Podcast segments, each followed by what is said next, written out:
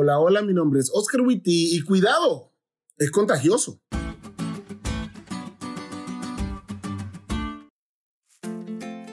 Yo nunca me he contagiado de varicela, gracias a Dios.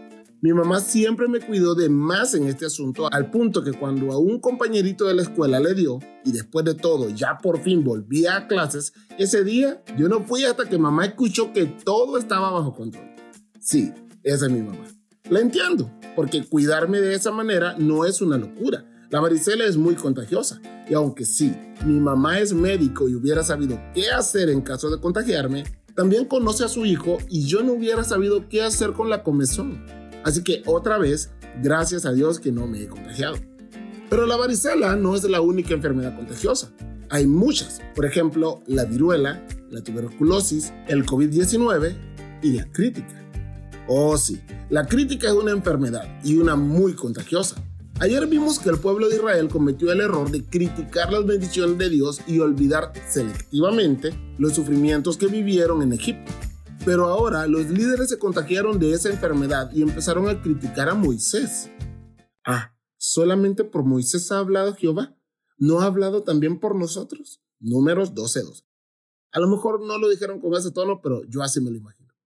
¿Cuán triste es ser objeto de la crítica? Todos en alguna ocasión hemos sido criticados por las personas que se suponen debían respaldarnos. Pero más tristes son las personas que critican porque están enfermos, ya sea por sentirse amenazados, por cobardía de no decir las cosas a la cara o por lo que sea, critican y agravan su enfermedad. Pero Dios no tolera la crítica. No la toleró con Aarón y María y tampoco la tolera ahora.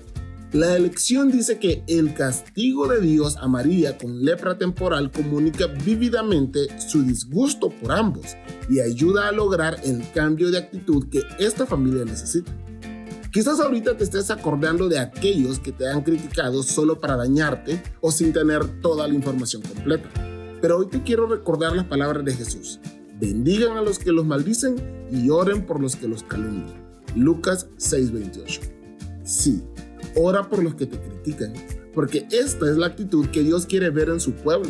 Pero tal como dijimos al inicio de este podcast, la crítica es una enfermedad contagiosa y si vos sos el que está criticando, hoy te animo a que vayas a Dios y le ruegues que te perdone y te dé la sanidad que necesitas. No sigas dañando a los demás, porque como toda enfermedad, la crítica lo único que causa es daño. Busca a Jesús y sé.